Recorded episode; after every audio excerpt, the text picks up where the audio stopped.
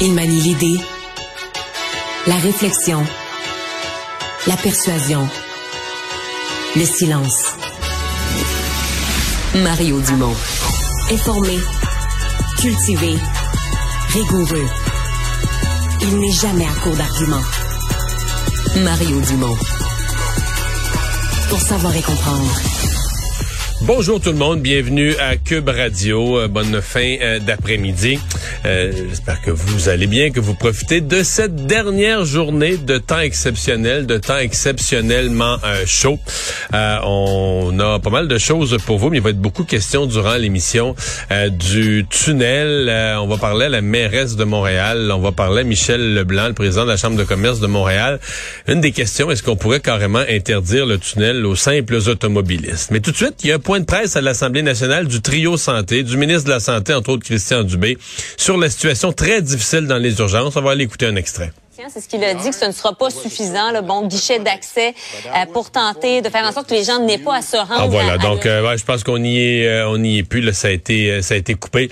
donc voilà, la situation dans les urgences qui est vraiment, vraiment très, très difficile. Le ministre disait plutôt, c'est pas partout que la situation est critique. C'est vrai, mais je peux vous dire, je faisais le tour d'horizon ce matin là, des, euh, des taux d'occupation. Euh, Montréal, Montérégie, Laval, Laurentide, Lanaudière, Chaudière, Appalaches, Québec. Et, et, dans toutes ces régions-là, si vous le regardez, vous pouvez aller en ligne. C'est quelque chose qui se trouve en ligne, le taux d'occupation des urgences. C'est assez facile à trouver d'ailleurs. Euh, ce qui est un peu triste, c'est que dans toutes les régions, si vous en voyez qui sont au vert, c'est les petits hôpitaux, c'est les petits centres, c'est des centres secondaires. Les centres qui sont au cœur des régions, les centres qui sont les plus importants, euh, bien eux là, sont tous euh, à 150, 175, 200% donc en fort euh, débordement. On va faire un petit tour d'horizon des nouvelles. Alexandre, bonjour. Bonjour, Mario. Euh, oui, et donc, euh, ben, euh, puisqu'on parle un peu politique, il y a le député Yuri Chassin, le député de la CAQ de Saint-Jérôme, qui était, qui était absent lors de la sermentation du Conseil des ministres, qu'on disait frustré lui-même de ne pas être ministre, et là, qui est sorti de son silence. Ouais, ça faisait depuis jeudi dernier qu'on n'avait aucune nouvelle de Yuri Chassin, qui est le député de Saint-Jérôme, et qui est sorti aujourd'hui dans un message sur les réseaux sociaux, euh, expliquant entre autres qu'il y avait eu besoin d'un recul nécessaire pour mettre les choses en perspective. Il a avoué sa déception de ne pas avoir été appelé, lui qui occupait entre autres la fonction d'adjoint parlementaire du ministre Pierre Fitzgibbon dans les quatre dernières années du mandat de la CAC aurait aimé devenir ministre, mais comme on avait une équipe exceptionnelle, euh, exceptionnellement euh, fournie du côté de la CAC, là, avec beaucoup de candidats vedettes, disons que c'était difficile de faire une place à tout le monde et Yuri Chassin fait partie des gens qui étaient exclus. Il y avait une rumeur aussi qui laissait entendre qu'il rejoindrait peut-être euh, le ben, chef du Parti conservateur du Québec. La rumeur venait, je pense, d'un trio de raisons. Oui. Il vient de l'Institut économique de Montréal, donc d'une aile plus à droite de la CAQ.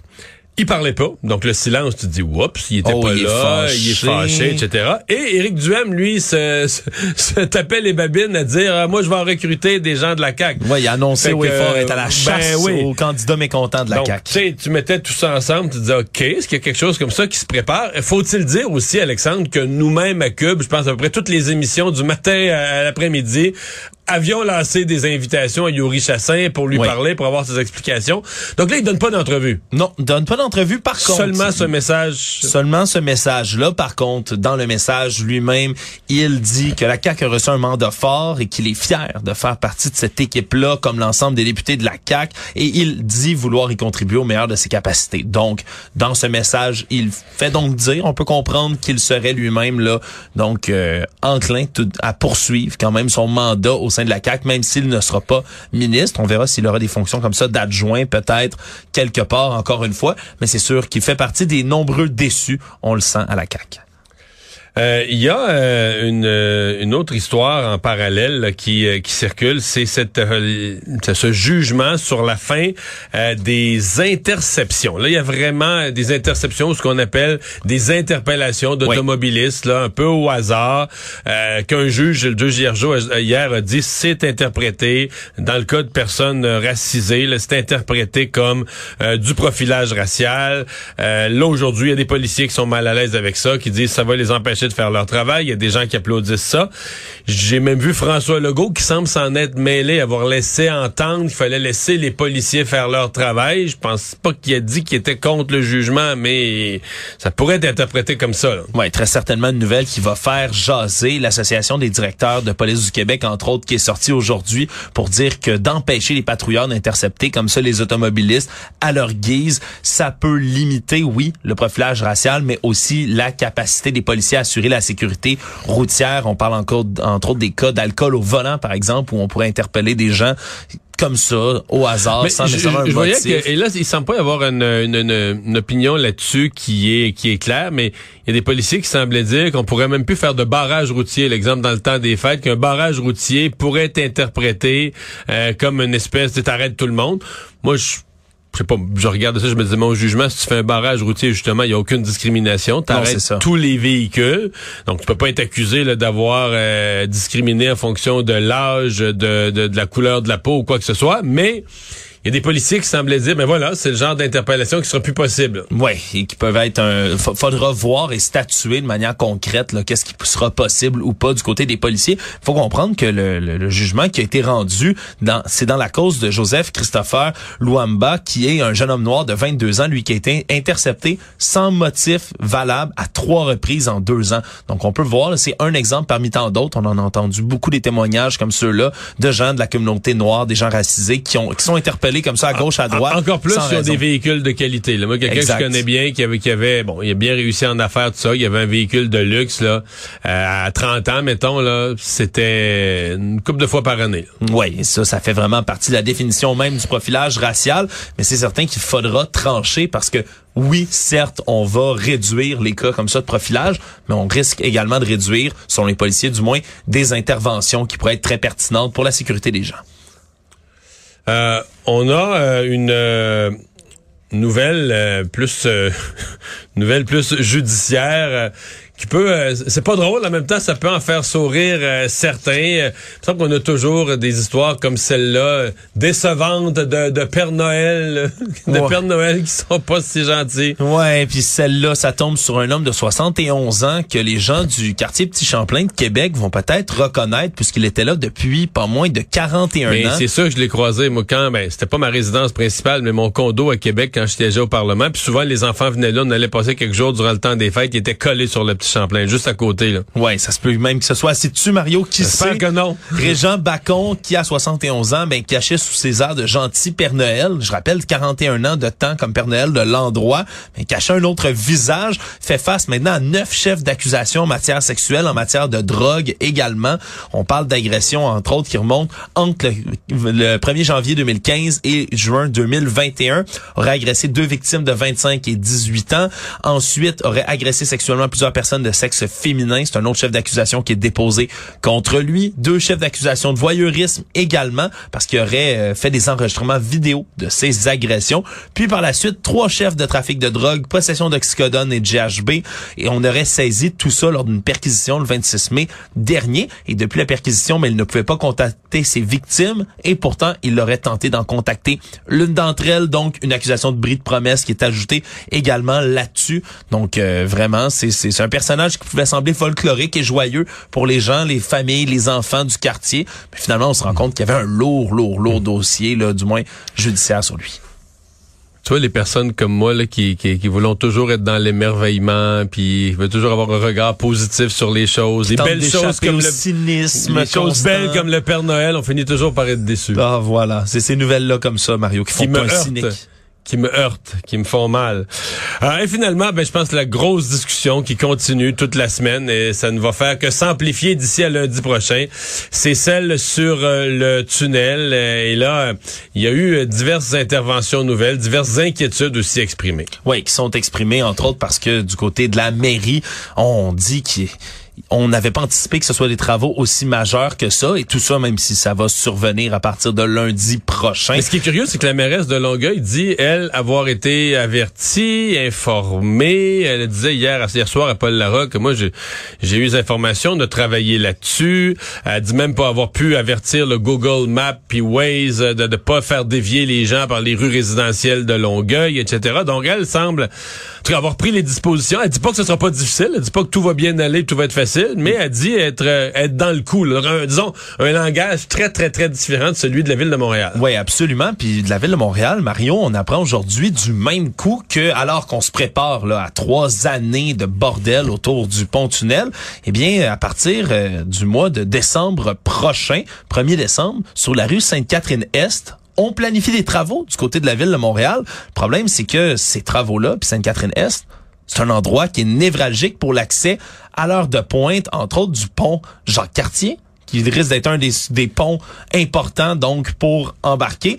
Et donc, ça risque de, de, de, créer vraiment tout un bordel encore plus dans la zone. Donc, on s'inquiète. C'est l'occasion de la rue de Champlain, l'avenue Papineau, tronçon court mais névralgique de la rue. On dit de vouloir réparer un, collecteur d'égout, entre autres. Ça risque de durer deux semaines. Ça démontre qu'il y a encore des problèmes, peut-être un manque de, de synchronisation entre la ville, les travaux et ceux du ministère des Transports du Québec. Donc, euh, Il y a la ministre Geneviève Geneviève Guilbeault qui vient de sortir de la réunion du Conseil des ministres qui est justement à point de presse sur le tunnel Le gouvernement du Québec est déjà tel que euh, les gens sont tenus de se présenter deux jours par semaine au travail et trois jours de télétravail. Donc, on est en train de voir avec chacun des ministères concernés, dans le respect du droit de gestion de chacun, euh, comment on peut être le plus souple et, flexible possible dans cette, dans l'administration de cette politique de télétravail. Donc, euh, on est, euh, sans vouloir répéter le mot travail, mais on est au travail vraiment et euh, je veux rassurer tout le monde, là, on a un plan, on travaille tous ensemble avec les municipalités, avec tous les partenaires concernés. Mais lundi prochain, 5 heures du matin, trois voies sur six seront fermées. Donc, pour ceux qui n'ont pas déjà un plan B, je vous invite à aller consulter le site Internet du ministère des Transports et de la Mobilité durable. Sur la page d'accueil, il y a une section tunnel et là, tout est détaillé selon où vous habitez. Vous avez toutes les mesures qui sont à votre disposition, rive sud, rive nord. Il y a des titres de transport en commun gratuits qui se donnent déjà au métro Radisson. Il y a une foule de choses que j'ai pas le temps de, de lister au complet, là, mais tu sais, il y a des navettes gratuites, il y a des lignes qui ont été ajoutées, des, des trains sur la ligne jaune, etc. Allez voir et trouvez-vous votre plan B. Covoiturage à trois personnes ou plus, taxi, autobus, vous allez avoir une voie réservée vers Montréal. Donc, trouvez-vous votre plan B parce que ça va être corsé lundi prochain. Je ferai pas semblant. Monsieur Legault, tantôt, a dit qu'il excluait rien. Est-ce que euh, l'auto solo. En fait, euh, Michel Leblanc, président de la Chambre de commerce de Montréal, dit qu'on devrait carrément interdire l'auto en solo dans le tunnel. Est-ce que ça fait partie des choses que vous n'excluez pas? Oui, j'ai vu son, son, gazouillis. Ben, on n'exclut rien, en fait, en ce moment. C'est ce que je vous dis. On va voir lundi, ça commence. Il y a déjà beaucoup, beaucoup de mesures qui sont en place. Et on va faire la veille, dont je vous parle toujours. On va se réunir. On a un comité euh, stratégique avec la Ville de Montréal, avec la RTM, avec l'entrepreneur qui fait les travaux, avec, bien sûr, euh, mon ministère, euh, les, partenaires concernés, qui va se réunir après chaque heure de pointe. Donc, lundi matin, il va y avoir la première heure de pointe. Vers 10 heures, on va se réunir. Vers 18 heures par la suite, lundi, après la deuxième heure de pointe. Et ce sera comme ça, cette jours sur 7, deux fois par jour. Ce qui fait en sorte qu'on va avoir une vigie en temps réel de comment ça va s'être passé dans le tunnel, combien de voitures, combien ça a fonctionné, est-ce qu'il y a eu des problèmes majeurs par euh, comment ça s'est passé, bref, et ça va nous permettre de nous ajuster. Donc, pour l'instant, on n'est pas encore à, des, à, un stade où on va interdire quoi que ce soit, mais c'est sûr qu'on peut rien exclure. Ça va être évolutif, puis on va s'adapter fur un dernier recours ou... Euh, le, le ben, moment, solo, est-ce que c'est un dernier recours? Ben, c'est qu'en ce moment, moi, je, je, je, je pense je peux dire, je veux faire confiance aux gens. Je pense qu'on dirait qu'il y a eu puis ça tombe par hasard au moment où moi je suis arrivée comme ministre, là, mais on dirait que, en tout cas, depuis que je suis assermentée, on parle que de ça, alors que ça fait longtemps qu'on sait que ces travaux-là s'en viennent. Mais on dirait qu'il y a eu comme une prise de conscience collective que là, ça s'en vient vraiment lundi prochain. Et là, ben les gens pensent à ça, puis c'est normal. Donc, euh, moi, je les invite à aller justement consulter, puis c'est pas déjà fait, réfléchir à une façon de, d'avoir un autre plan que l'auto solo. Là. Puis covoiturer, tu sais, si tu veux absolument prendre ton auto, si tu peux être trois ou quatre dans ton auto, en plus, tu as une voie réservée, mais aussi, euh, ça réduit le nombre de véhicules dans le tunnel. Fait qu'on va voir comment euh, les gens se gouvernent, comment les employeurs aussi se gouvernent. Moi, je fais confiance aussi aux, employeurs, aux entrepreneurs. Il y a personne qui intéresse que ses employés soient pris dans un bouchon à journée longue. Puis il y a personne qui a envie que ça arrive. Donc, euh, je fais confiance. juste pour les employés du gouvernement de Montréal ou de la région. On s'entend. Euh, oui, oui, c'est ça, dans le dans l'espèce de rayon là, qui, est, qui est touché par la fermeture du tunnel. On parle d'autour de 500 employés, c'est une approximation. mais... Quand vous voyez l'impact que la fermeture d'un demi-tunnel a sur toute la région de, de, Montréal, est-ce que ça démontre pas qu'il faut, faudrait peut-être un nouveau lien entre Montréal et la Rive-Sud?